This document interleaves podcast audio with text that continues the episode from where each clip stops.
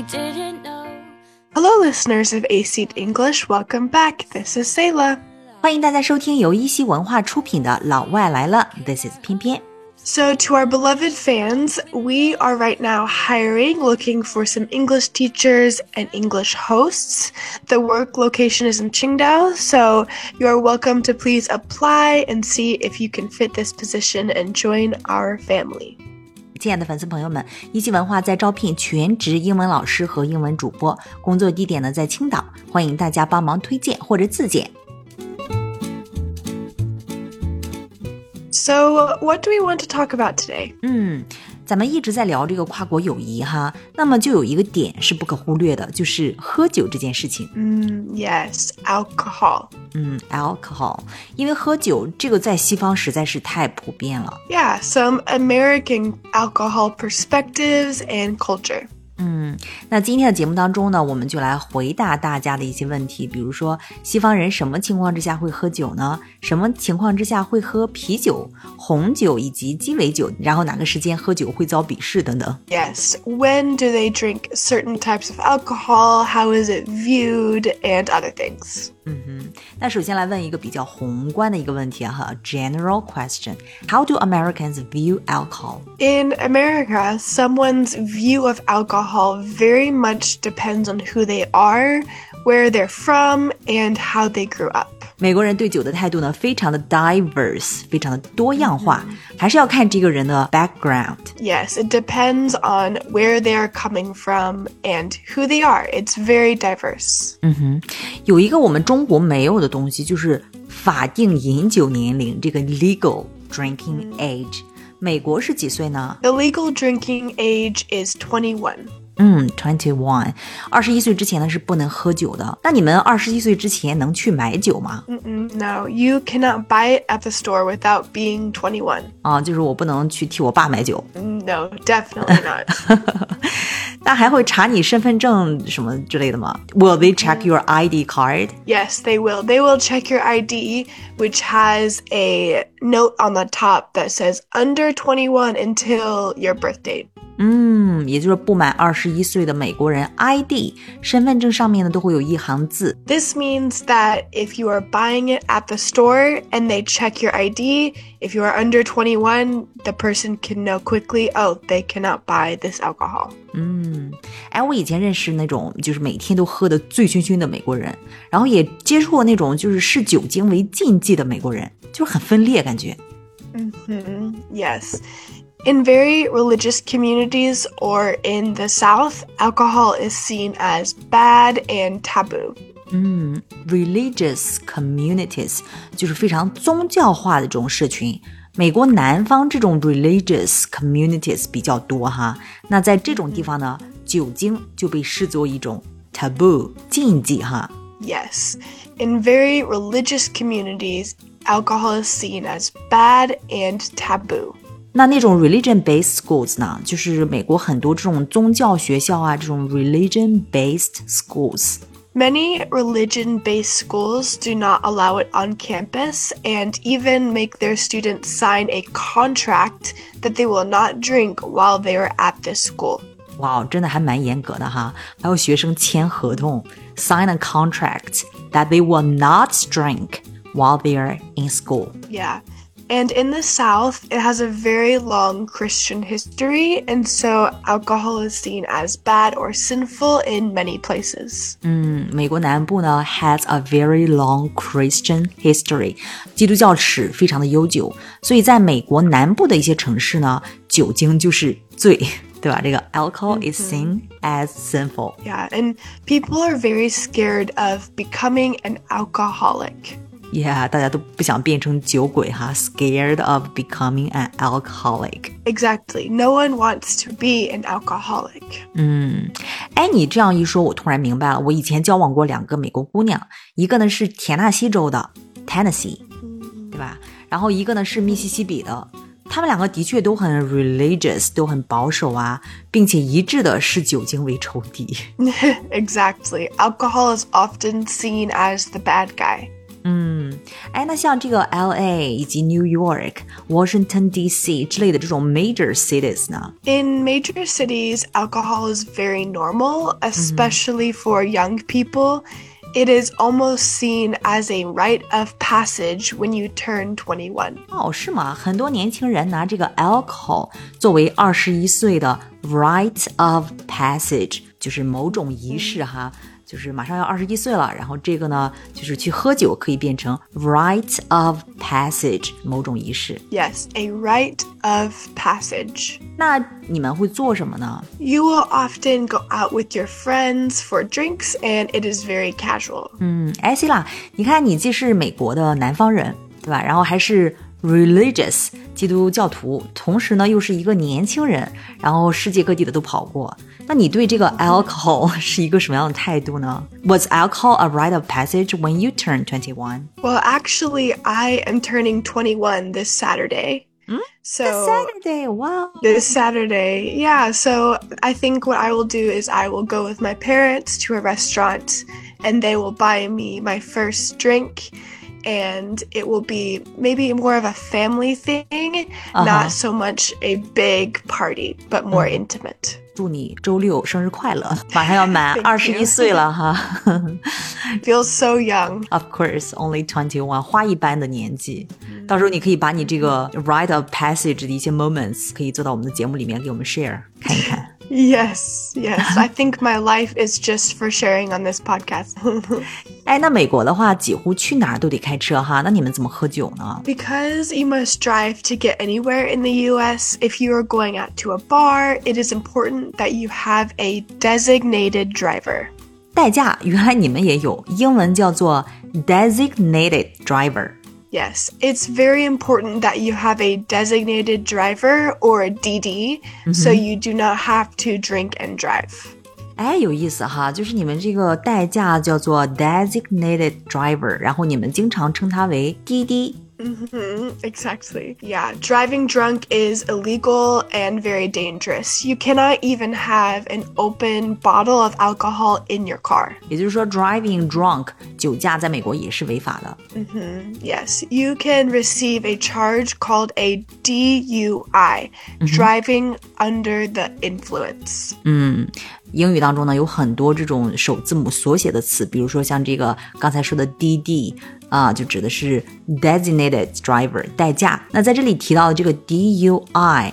就指 driving under the influence，就是酒精影响下开车，也就是说酒后驾驶罪。Yes, a charge called a DUI, driving under the influence. 哎，你们西方常饮用的是哪一些酒呢？What are the most common types of drinks？ Different types of events mean different types of drinks.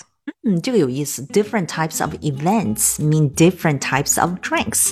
不同的活动呢，就意味着要喝不同的酒类。比如呢， Yeah, at sports games, people often will drink beer. But at more formal settings or with certain foods, people will drink wine. 嗯，其实这个我们也可以做一个节目哈，什么样的 food，certain foods with different wine。 Yeah, it makes sense a lot. 你比如说这个看比赛喝啤酒啊，然后正式场合的话就喝红酒。 Or at certain restaurants or in people's homes, they will drink margaritas. 嗯，这个 margaritas 我也喝过好多次，是女士喜欢喝的哈。 Yeah. Margaritas, wine, and more fruity drinks are seen as more feminine. More feminine，比较女性化。 那男性化的一些酒是什么呢？Beer, whiskey, and harder liquor is seen as more of a man's drink. 嗯，harder liquor 就是烈一些的酒。这个二锅头你们可以了解一下哈，就属于 hard liquor。Mm, yes, they are more intense drinks. 嗯，intense drinks 或者说 harder liquor。哎，那你们对于喝酒有时间呀、地点上的这种讲究吗？When and where do most people drink？ People will often go out to restaurants or bars in the evenings and drink with their friends. 嗯哼，restaurants or bars in the evenings，这是比较常规的哈。那那种大型活动现场呢，就那种 big events，我看你们也会喝呀。 Yeah, people will also drink at sports games, concerts, or large group events. They will always be selling alcohol to make a lot of money. 嗯呀， 那在美国，什么时候喝酒会令人侧目呢？ It is generally frowned upon to drink during the day.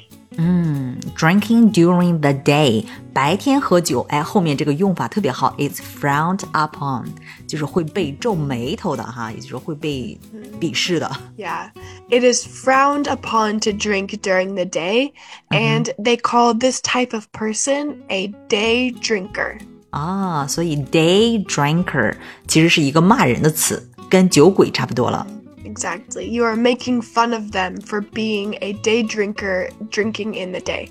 哎，Selah，我发现你们那边的婚礼上哈，通常也会有一个这种 open bars，对吧？然后会有这个 bartender，bartender 就是那种男招待呀，然后端着各种各样的酒，还管够的。Yeah, weddings or other special events will often have open bars where a bartender will serve unlimited alcohol. 嗯，既然是管够，既然是 serve unlimited alcohol，那经常会有人喝得烂醉如泥吗？Do people get wasted？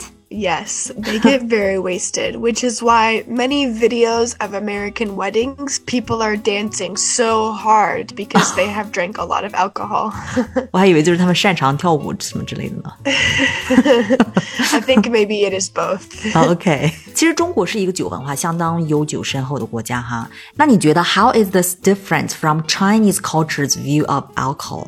中西方对待酒的观念，你觉得是有什么不同吗？ Yeah, I think in China, because there is not really a legal drinking age and mm-hmm. everyone can buy alcohol, it changes the way you see alcohol. 嗯，对中国没有一个呃 legal drinking age 这种法定饮酒的年龄哈，其实是因为中国人自古不是靠律法和宗教来约束自我的。 Exactly. And in America, if you are underage, you must have a friend buy it for you, and you can get in trouble if you are caught drinking young. 对，在美国的话，不可以 underage 不满年龄去做一些 就是规定不可以的一些事情哈。You can get in trouble if you are caught drinking young。不到二十一岁喝酒被抓住的话，就会 get in trouble。这个是一个很大的不同哈，真的是。还有其他的吗？ In China, alcohol is seen as expected part of events eh, or business deals or big meals. People just expect alcohol to be there.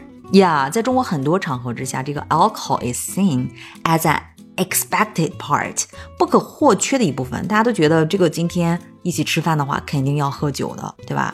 我个人觉得哈，你知道吗？因为这个中国的茶文化和酒文化里面都有一部分是利生的元素在里面，就是利生是指的对你的这个健康有益处。所以呢，请人饮酒，呃，原本是出于礼貌，出于敬意。那酒文化呢，是一个 an essential part of the culture，但美国不是这样的。 In America, it depends on where you live, what you do, and who you are. You are generally not seen as strange if you do not drink. It's not as much of an essential part of the culture. 嗯，在美国的话，这一点其实也倒蛮好的哈，就是你喝不喝都行，不喝也不奇怪，然后就是没有任何的压力哈。 而且你们那边女的喝酒其实也蛮厉害的哈。 Yes. In America, men and women will both drink, and there's a large variety of types of drinks. Sometimes people will even mix their own drinks at home. 哇哦，There is a large variety of types of drinks，酒饮的品类很多哈。 There seems to be more diversity in how Americans view alcohol than in China. 嗯，It's true。 And maybe it's not as much of a prevalent conversation in China of whether or not alcohol is good. 嗯，其实酒呢，本来在中国也是很流行的。我要不要来给你讲一点呢？ Yes, please, I want to learn. 你看中国文人笔下的这个酒文化呢，可以说是无处不在的，绝对 as prevalent of a conversation in China，很流行的哈。比如说 晚来天欲雪，天晚了，然后马上要下雪了，中国人会邀请朋友，能饮一杯无？那还有节令好的时候，所谓丙元四月。偶大如船的时候呢，他也会邀请朋友。那不喝一杯的话，怎堪良辰虚度呢？嗯那中国人喝酒呢，可以是独酌无相亲，就是一个人喝酒；也可以是新丰美酒斗十千，咸阳游侠多少年，就很多很多人哈。然后可以夜里喝，喝到这个不知东方之既白，还可以白天喝，白日放歌须纵酒，青春作伴好还乡。Mm, yeah. 总之呢，喝酒读书二世呢，可以是极雅的，it can be very aesthetic. Yes, it seems very natural and more of a part of society instead of being a polarizing issue, something that divides people. Exactly. 哎，你知道吗？我以前读过一个故事，一直很难忘。就是说，讲一个男子，然后收到他心爱女子寄来的万片花瓣，就是一万片 Wow. 哦花瓣。然后呢，他就放到他的这个 study，他的这个书房里面。 然后呢，他就买来一坛酒，然后把花瓣浸泡到这个酒里面，然后剩下的这个花瓣呢，他就装在枕头里。这样的话呢，就是他去喝酒的时候就能闻到花香，然后睡觉的时候呢也能闻到花香。这个男子就说，为的是寝食不忘。哇哦 That's so romantic. 好浪漫啊。 yeah，所以你看，这就是中国的酒文化，多美啊！只是很多人不了解而已。 Yeah, you just have to take some time to read and understand it. I think maybe Chinese people have more self control and better are at controlling themselves than Americans. We you cannot trust us to only drink a little bit and make it aesthetic. 其实只要是人类都会面临同样的一个问题，就是这个自制力的问题。A topic for another day. 好，那今天的节目呢，我们就先聊到这里。Thank you everyone for listening. 欢迎大家留言、点赞以及转发。Okay, until next time. This is Pian and this is Selah. Bye. Bye. Came our hopes, climbed out every locked window. We rode a lion's mane and fell upon the